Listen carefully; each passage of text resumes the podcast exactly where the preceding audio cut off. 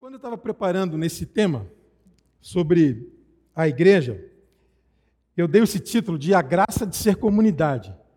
Uma vez que estou pensando na igreja como um jeito de ser, eu pensei em colocar, refletir para colocar o tema dessa mensagem, capítulo 18, de A Graça de Ser Comunidade. Qual é a graça de ser comunidade? E aí o capítulo 18 de Mateus é o texto que mais é, representa isso. Então peço que você deixe sua Bíblia aberta, depois eu só vou olhar um pouquinho no capítulo 6, mas assim, vou lá e volto. É rápido. E o capítulo 18 é o capítulo mais, um dos capítulos mais importantes do Evangelho de Mateus, porque é como se no Evangelho de Mateus a comunidade se reunisse e formasse um tratado, um tratado de como que ela deveria ser, de como que ela deveria agir em algumas situações, em alguns contextos.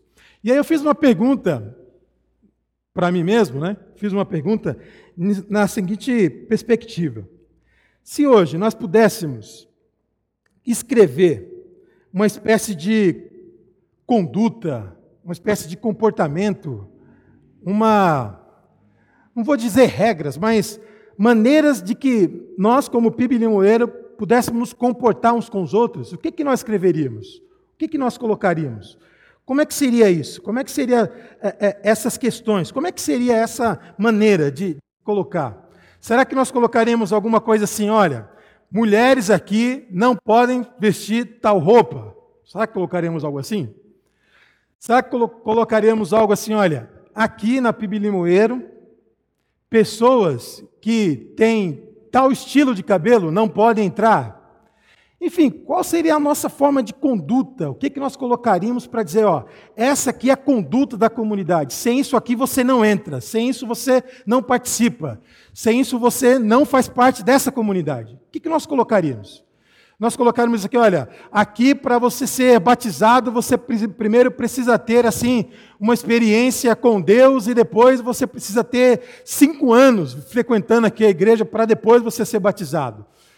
Enfim, eu estou dizendo esses exemplos para tentar que nós entendamos o seguinte: quais seriam os critérios, uma espécie de conduta, de comportamento que nós colocaríamos para uma igreja continuar sendo igreja, para reger a nossa forma de tratarmos uns aos outros, para dizer como é que nós deveríamos olhar uns com os outros? E essa é a questão do capítulo 18 do Evangelho de Mateus. Mas eu continuo insistindo. Insistindo em que sentido? Quais seriam as nossas preocupações? O que, que nos preocuparia em relação à vida da igreja? O que, que ficaríamos assim patente? Ó, oh, eu me preocupo porque o pastor não está usando terno e gravata. Oh, meu Deus. Esse é um problema. Essa semana teve um pastor colega nosso numa das nossas reuniões, né? Foi quinta-feira, e ele estava todo contente, sabe por quê? Helenice, porque pela primeira vez ele conseguiu celebrar a ceia na igreja dele só de jeans, vestindo jeans e camisa. E ninguém falou nada, ele ficou tão alegre com isso. Eu falei, meu Senhor, eu, eu, surreal uma coisa dessa, isso não passa nem pela minha cabeça. Então ele conseguiu celebrar a ceia de jeans, Silvinho. Aí ele ficou feliz por isso e está contando para a gente como se fosse assim: ganhei na cena, sabe? Ganhei na loteria, uma coisa assim. Eu fiquei olhando assim e falei assim: é, cada um com seus B.O. mesmo. Porque isso na minha, na minha concepção, mas nunca. Reger a minha conduta pela roupa que eu visto, pelo cabelo que eu tenho, pela cor da minha pele, pelo gênero. Ah, de maneira nenhuma. Então, quais seriam as nossas preocupações? O que, que nós colocaríamos de espécie de conduta, de comportamento? E aí, olhando um pouco mais com isso, né? O que, que nós colocaríamos para conduzir a igreja quando nós tivéssemos problemas? Porque nós temos problemas, nós temos conflitos. Nem sempre nós vamos pensar do mesmo jeito, nós vamos entender as coisas da mesma forma. Chega um momento ou outro, um pensa de uma forma e quer fazer de um jeito, e o outro pensa de uma outra forma e quer fazer de outro jeito. Como é que é isso? Existe um padrão, existe um critério para que quem pensa de um jeito e faz de um jeito, e quem pensa de outro jeito e faz de outro jeito, possa convergir, possa caminhar? Esse é a questão do capítulo 18. Então peço que você, por gentileza, fique comigo, porque tem coisa de Deus para a vida da igreja e para a sua vida também. Eu vou listar três questões do capítulo 18 e vou me ater na última, que ele vai dar mais importância e penso que é de fundamental importância para a vida da igreja. A primeira delas está no capítulo 18, verso 1. Olha só, irmãos. É, naquele momento, os discípulos chegaram a Jesus e perguntaram: Quem é o maior? Quem é o maior no reino dos céus? É como se eles se reunissem com Jesus, está caminhando com ele, porque o capítulo 18 de Mateus já dá para entender que eles estão caminhando há muito tempo, estão ouvindo o que ele tem a dizer, já sabe da postura dele em relação a algumas coisas, e agora eles querem saber o seguinte: Jesus é o seguinte, aqui desse grupo, quem é o maior? Seria o Pedro? Seria o Tiago? Seria o João?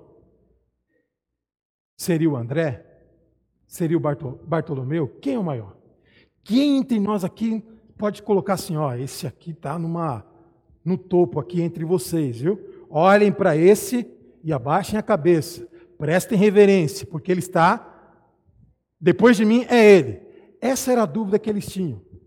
Mas Jesus é tão bom, mas ele é tão bom que ele está dizendo o seguinte, ó, numa comunidade de fé, num encontro, é o seguinte: todos absolutamente todos são iguais. Mas em que sentido? Aqui nós temos homem, mulher, criança, adolescente, jovem, casado, solteiro. Temos uma diversidade incrível. Quem tem mais dinheiro, quem tem menos, quem tem um trabalho diferente do outro. Temos a diversidade incrível. Quem tem formação, quem não tem. Temos. Bastante.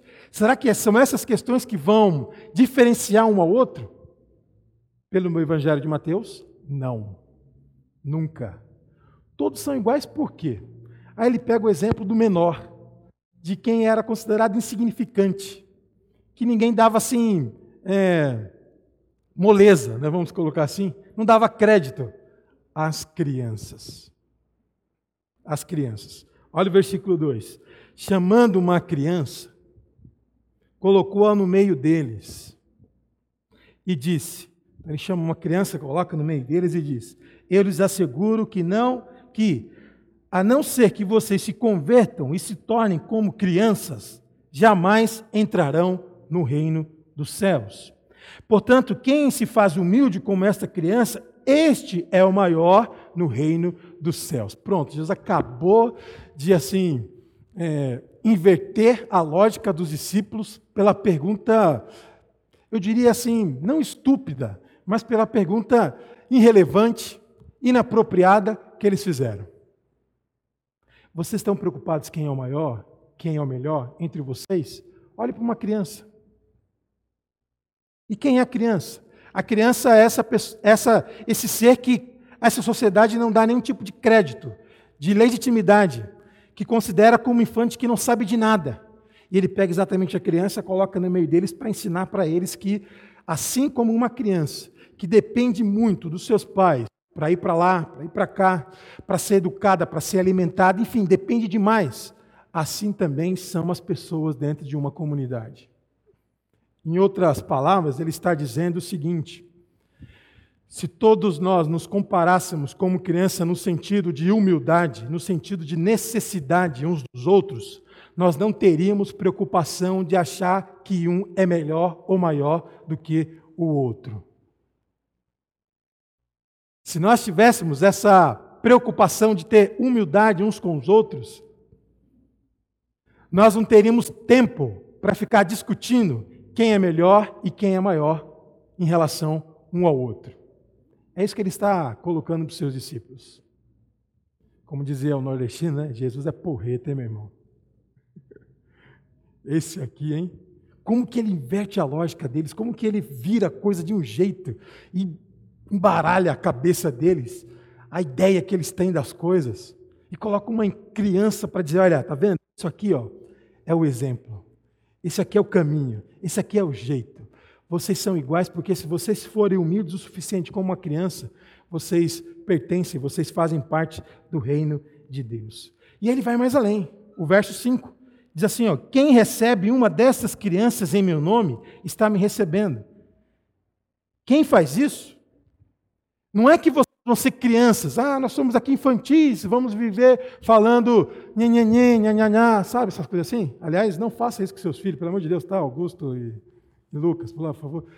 Menininho, que coisinha fofinha. Para, fale português com ele. Agora eu estou com treinamento com o Pedro. Treinamento com o Pedro é palavras difíceis. Recentemente foi tão bonitinho de falar assim, tecnicamente. Ah, meu Deus, eu babei. Fiquei todo. Fala de novo, Pedrinho. Tecnicamente. Ah, fiquei todo emotivo só de ouvir a palavrinha. Agora estou no processo de falar paralelepípedo. Aí ele, parar, paralelepípedo. Então, não é, aqui não é uma questão de fazer as pessoas ficarem infantilizadas. Não é essa a ideia. De ficar com um mimizinho para cá, mimizinho para lá. Ai, olha, não toque nele, ó, não faz isso, sabe? Não é isso. A questão aqui é o seguinte: o exemplo de uma criança, o exemplo de uma criança, é o exemplo de humildade no meio da comunidade de fé. E quando se tem esse exemplo de humildade, nós não vamos ficar preocupados em saber quem é maior, quem é o melhor no meio de vocês. Esse é o ponto. Mas ele continua. Eu quero abordar uma segunda característica, que está no capítulo 18, no verso 10. Cuidado para não desprezarem um só desses pequeninos, porque no Evangelho de Mateus os pequeninos não é pequeninos, no sentido de estatura, tá bom? De jeito nenhum. Pequeninos aqui no, no, no texto grego tem um sentido de, olha, pequeninos é aquelas pessoas que nós consideramos que têm mais vulnerabilidade, que têm mais necessidade. E essas pessoas não podem ser desprezadas na comunidade de fé. E essas pessoas não podem ser menosprezadas na comunidade de fé. Se uma comunidade de fé despreza os pequenos, no sentido de pessoas que mais precisam ser cuidadas, alcançadas, tratadas, ela comete pecado. Por isso, para mim, é algo praticamente assim inconcebível uma igreja tratar diferente homem de mulher. Entender as coisas que só homem pode fazer e mulher não pode. Por quê? Porque ela é mulher. Só por esse fato. Se for o Evangelho de Mateus, aqui, os pequeninos, nesse caso, são as mulheres. Gostei da oração do Augusto, né? quando ele falou assim: olha, que nós aprendemos a respeitar as mulheres para que elas possam alcançar aquilo que elas querem, que elas desejam. E é isso mesmo. Os pequeninos são aquelas pessoas que os outros desprezam, os outros menosprezam, mas a comunidade não pode. Não pode, de jeito nenhum e não deve.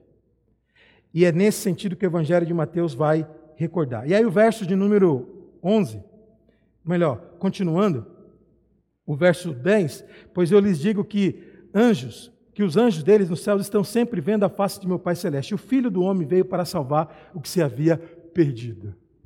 É nesse sentido, então, dos pequeninos, que não é, que eles são prioridades que não podem ser desprezados na comunidade de fé. Mas aí, irmãos, se ele acabasse por aqui, nós teríamos, assim, condições para encerrarmos isso. Né? E dizer: olha, tudo bem, a igreja, nós temos pessoas que são iguais. É o que o Evangelho prega, é o que Jesus queria. Que não há diferença entre maior e melhor de quem não é. É isso. Que na igreja, os pequeninos do Evangelho de Mateus são os que mais precisam, são pessoas que não podem ser desprezadas nas suas condições. Ok. Mas tem uma coisa na comunidade, todas essas duas são importantes, mas tem algo na comunidade de fé que nos conduz, que é muito mais importante, inclusive para o Evangelho de Mateus, porque ele vai dedicar todo o restante do capítulo, todo o restante do capítulo, que tem aí 35 versículos, a esse tema. Sabe qual que é? O perdão. Primeiro, ele vai colocar uma regra.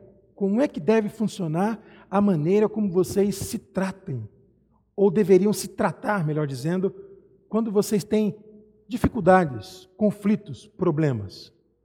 Como é que é isso? Como é que se dá isso? O versículo 15 diz assim: ó, se seu irmão pecar contra você, vá lá no Facebook e fale para todo mundo, entendeu? Entre nas redes sociais, é, dá umas indiretas, sabe?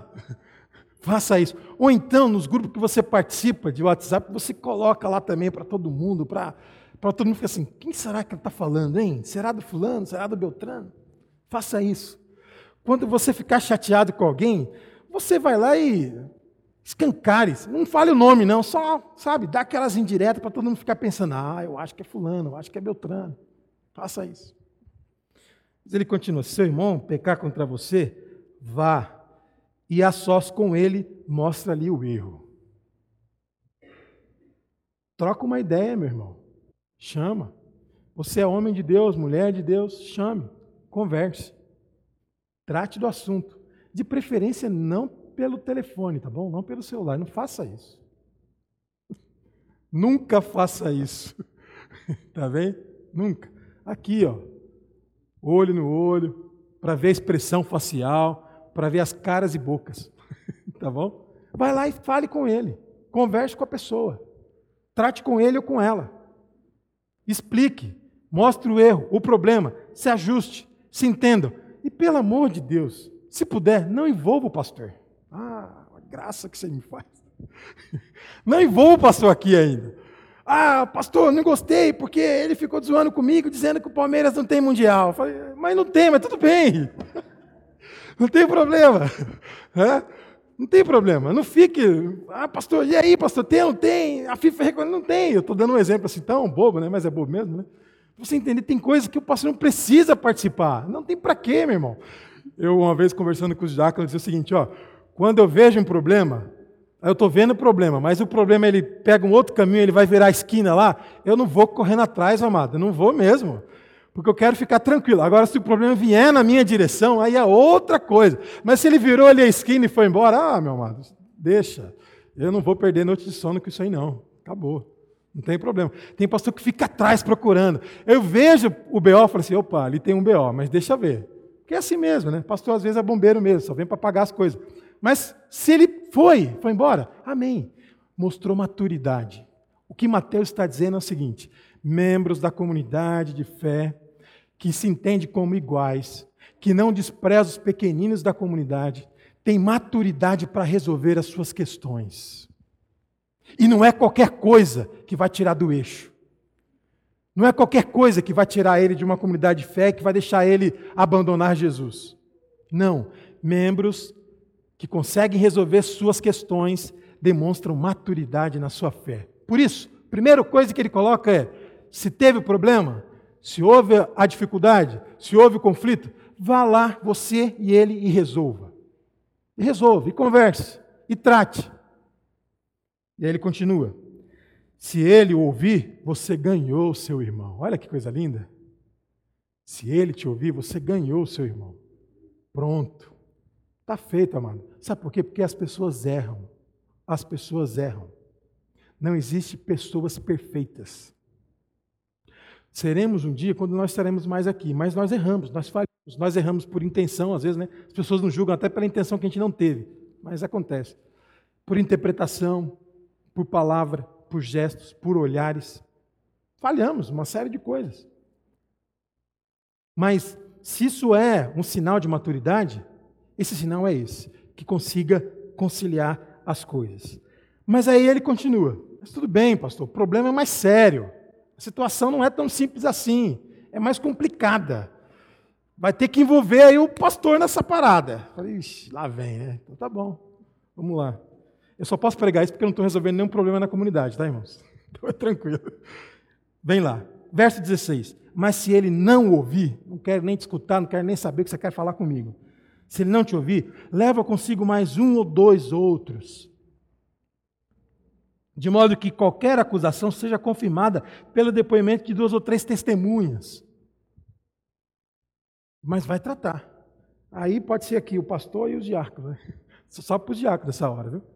Leva duas ou três pessoas, converse, trata o assunto. Agora, se ele recusar ah, não quer nem, ele está tão insolente, ou ela está tão assim insolente que não quer nem ouvir o pastor. Não quer nem ouvir nem esses irmãos que vieram aqui conversar e tratar o assunto. Se ele se recusar, a ouvi-los, aí sim você conta à igreja. Aí você fala para a igreja. Aí você abre para a igreja. Irmãos, isso, isso, isso aconteceu, fulano fez isso, aconteceu isso, tentamos resolver assim, não deu. Aí você trata para a igreja. Agora, a igreja é o último recurso, porque ele continua. E se ele se recusar a ouvir também a igreja, não quero saber da igreja, não me interessa o que a igreja pensa, eu não estou nem aí para vocês. Se isso acontecer, Mateus tem um nominho, né? Um pouco preconceituoso, mas ele tem um nome que ele dá isso. Trate-o como pagão, tem algumas traduções, né? Pode estar diferente. Ou publicano. Publicano é alguém assim que cobrava imposto em nome de Roma, mas era também um xingamento, né? Era um especialmente para dizer assim, ó, esse daí você não pode mais correr atrás não, porque esse daí não dá mais. Mateus está dizendo o seguinte, que tem situações que nós demonstramos maturidade na comunidade quando nós seguimos alguns parâmetros, alguns critérios, esse é um deles. Na comunidade não tem como ficarmos sem falar uns com os outros. Se alguém deixa uma comunidade de fé porque deixou de falar um com o outro, meu querido, nunca leu a Bíblia e também nunca conheceu Jesus. Porque ele não abre essa possibilidade. Ou você resolve e vai para uma outra, beleza, mas se não, tem que tratar, tem que conhecer, tem que resolver. Do contrário, não funciona, não dá certo. E Jesus vai pouco mais além, dentro da comunidade de fé, que ele vai dizer o seguinte: olha, a maturidade da igreja para resolver seus problemas está aqui. Aí ele continua, o verso 21, ele vai dizer: Eu vou contar para vocês um modo como vocês precisam se dar e se perdoar, e esse modo eu vou dizer para vocês de maneira muito simples, por uma parábola, para vocês entenderem como é que funciona a relação de Deus com a igreja e como é que funciona a relação da igreja com ela mesma de Deus com a igreja e a relação da igreja com ela mesma, entre seus, seus membros, entre as pessoas que frequentam, as pessoas que fazem parte da comunidade. Aí ele faz, olha, então Pedro se aproximou de Jesus, verso 21, e perguntou, tá bom, Senhor, legal, gostei da maneira como se trata, como se resolve, mas assim, a gente tem que ficar perdoando? Quantas vezes deverei perdoar o meu irmão quando ele pecar contra mim? Até sete, é legal, tá? porque depois disso aí parece que vira um negócio assim meio complicado. Vai uma, depois vai outra, sabe? Não dá muito certo. Vamos assim estabelecer uma contagem? Ah, sete é um número bom. Vamos estabelecer uma contagem de quantas vezes eu devo perdoar meu filho? Ah, sete é um número legal. Quantas vezes devo perdoar meu marido, minha esposa? Sete é um número bom. Tá tranquilo. Depois disso, aí eu rodo a baiana, o bicho pega e eu vou para cima. Mas enquanto for sete, está bem. Aí vem Jesus de novo, e dá um boom, um bug na, na cabeça do Pedro e diz assim: ó, Jesus respondeu, eu lhe digo, não até sete, mais setenta vezes sete, ou setenta e sete. Ele não está dizendo, você não fica contando, não, tá, meu filho? Uma, duas, três, não faz isso, tá bom? A ideia é que o sete aqui, ele superlativo, ele duplicado é infinitamente. Você não vai ficar contando. Você não vai ficar colocando, ah, essa foi a de número 58. Ó, oh, 68! Está chegando lá, hein? Daqui a pouco vou acabar esse crédito. Não é essa, não é essa a questão. E aí ele continua. Então vou explicar para vocês, ó. Prestem atenção. Por isso o reino dos céus é como um rei que desejava acertar contas com seus servos. Quando começou a, o acerto, foi trazido à sua presença um que lhe devia uma enorme quantidade de prata. Aí, se a sua Bíblia tiver alguma coisa assim, vai dar assim 10 mil talentos. É muita coisa. Os 10 mil talentos. Como não tinha condições de pagar, o Senhor ordenou que ele, sua mulher e seus filhos e tudo que ele possuía fossem vendidos para pagar a dívida. Ok? O servo prostrou-se diante dele e lhe implorou: Tem paciência comigo, eu te pagarei tudo. O senhor daquele servo teve compaixão dele, cancelou a dívida cancelou a dívida e o deixou ir. Mas quando aquele servo saiu, encontrou um de seus conservos, que lhe devia 100 denários. Se você tiver com a sua Bíblia, 100 denários é uma moeda de prata equivalente a mais ou menos um dia de trabalhador, de um trabalhador naquele tempo, um trabalho braçal mais pesado, ou seja, pouquíssimo, quase nada, em relação aos 10 mil talentos que ele devia. Agarrou, começou a sufocá-lo, né, dizendo: Paga-me o que você me deve, paga-me. Então o seu conservo caiu de joelho, implorou-lhe: Tenha paciência comigo que eu lhe pagarei. Mas ele não quis. Antes saiu e mandou lançá-lo na prisão, até que pagasse a dívida. Quando os outros servos, companheiros dele, viram o que havia acontecido, ficaram muito tristes e foram contar ao seu senhor tudo o que havia acontecido. Verso número 32. Então o senhor chamou o servo e disse: Servo mau, cancelei toda a sua dívida, porque você me implorou. Você não devia ter tido misericórdia do seu conservo como eu tive de você? Irado, seu senhor entregou os torturadores até que pagasse tudo o que devia. Jesus está contando a parábola para dizer o seguinte: o relacionamento de Deus com a igreja é o seguinte. Ele perdoou tudo, devia, é verdade, devia, mas ele perdoou e deixou ir, livre, vá, você não deve mais nada. Está cancelada a sua dívida.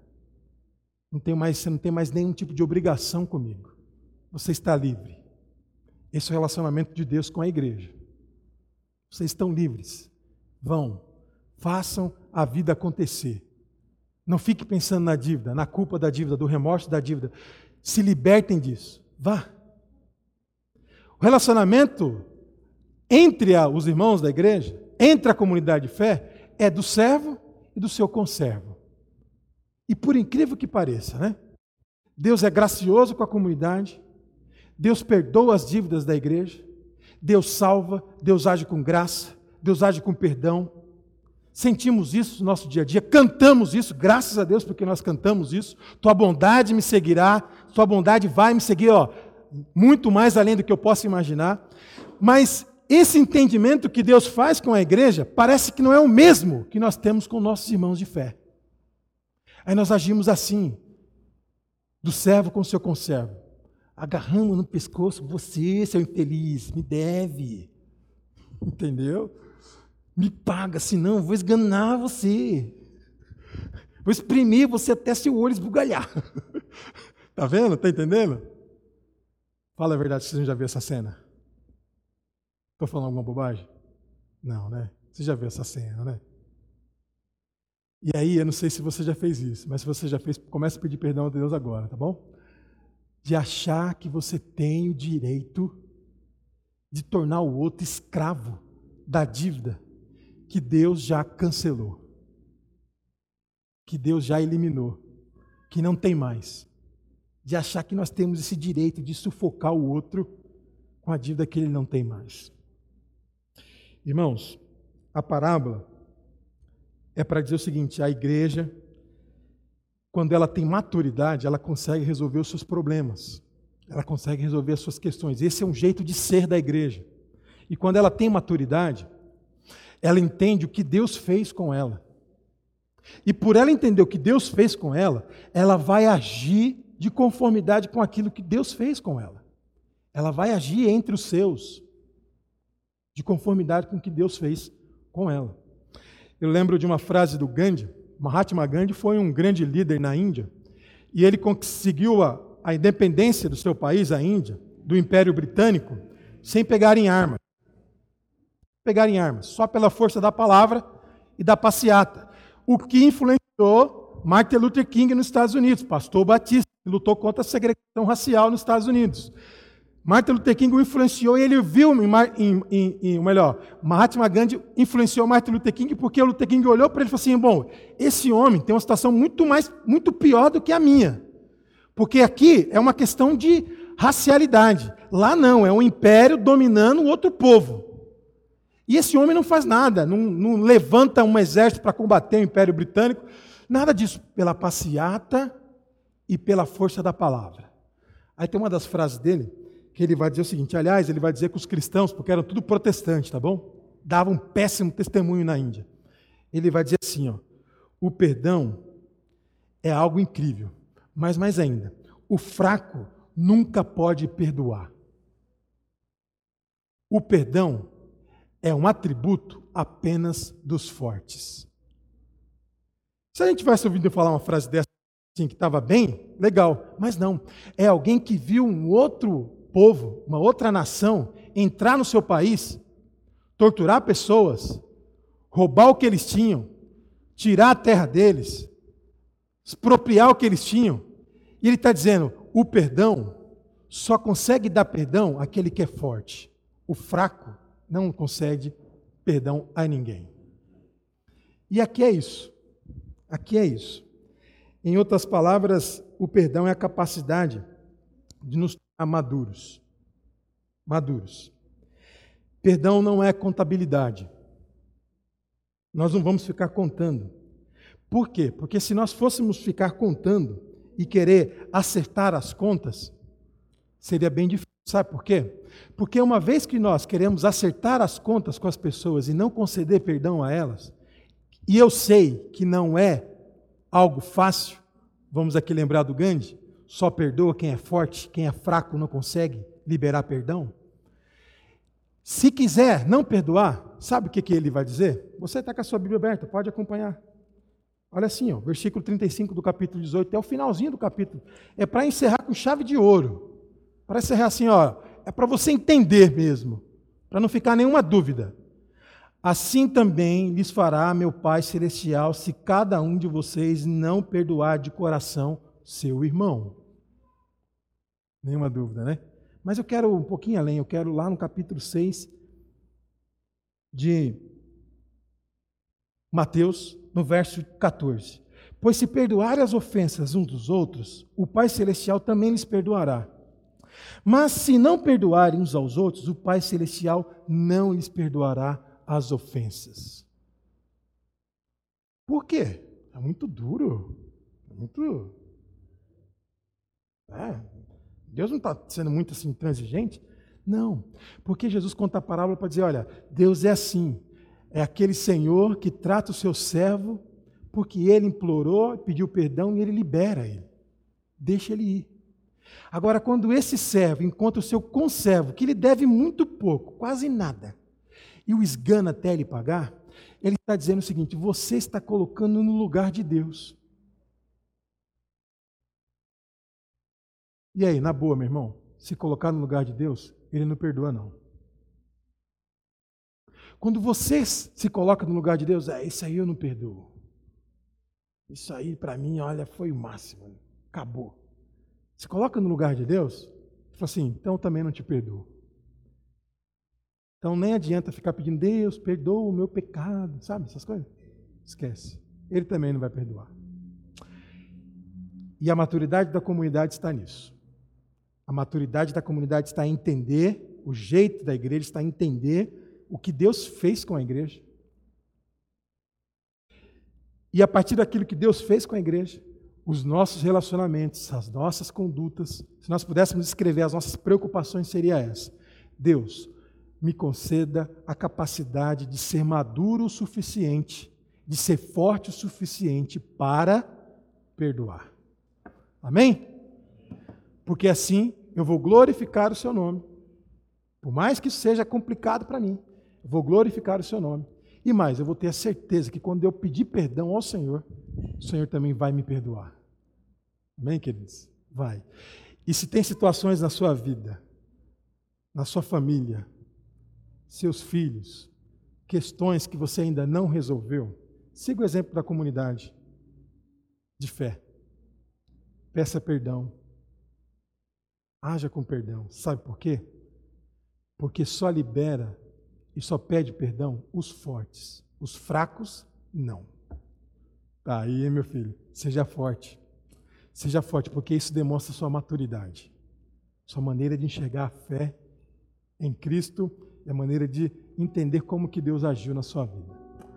Vamos orar? Baixe sua cabeça. Vou te dar aí alguns minutinhos. Ixi, eu já avancei um pouquinho, viu? Meu Deus. Os meninos vão cantar aqui bastante. Eu queria que você pensasse aí, Deus, vem na minha cabeça é alguém que eu preciso resolver uma questão de perdão. Se você não precisar envolver o pastor, amém. Mas se precisar, o pastor está aí também, tá bom? Sem problema. Ore com Deus, fale com Ele. Fale assim, Deus, eu quero resolver isso. Eu quero aprender a ser mais forte, a ter maturidade na minha caminhada.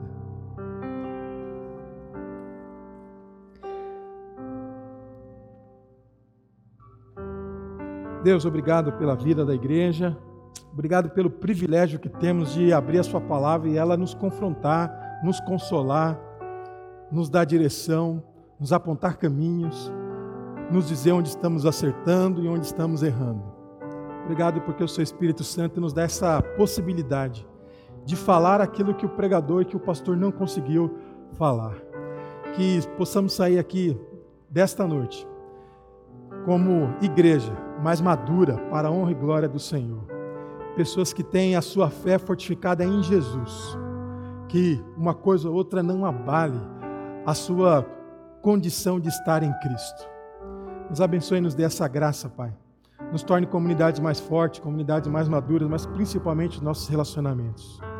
Que possamos ter essa maturidade de tratar todos de igual maneira. Que possamos ter a maturidade de enxergar as debilidades e as fraquezas uns dos outros e não desprezá-los por isso. Que tenhamos a maturidade para perdoar e sermos perdoados, porque foi assim que o Senhor agiu com a sua igreja. Nos ajude nisso. Em nome de Cristo que eu oro, te agradeço. Amém. Que o Senhor possa estar abençoando a sua vida. Não esqueça de fazer isso, tá bem? Celebrar o Senhor com isso. Priscila, Priscila, Gustavo. Gustavo está na minha turma, então é tranquilo, né, Gustavo? E o Bruno, Deus te abençoe vocês, sejam muito bem-vindas. Deus possa estar abençoando vocês durante sua semana, tá bom? Que o amor de Deus, o nosso Pai, a graça do nosso Senhor e Salvador Jesus Cristo, a comunhão e a consolação do Espírito Santo de Deus, esteja com a igreja, agora para todos sempre. Amém. Que o Senhor te abençoe, abençoe sua casa, abençoe sua família, dê condições para você caminhar com maturidade, em nome de Jesus. Vamos cantar um pouquinho, porque isso é bom, não é? Isso é ótimo. Thank you.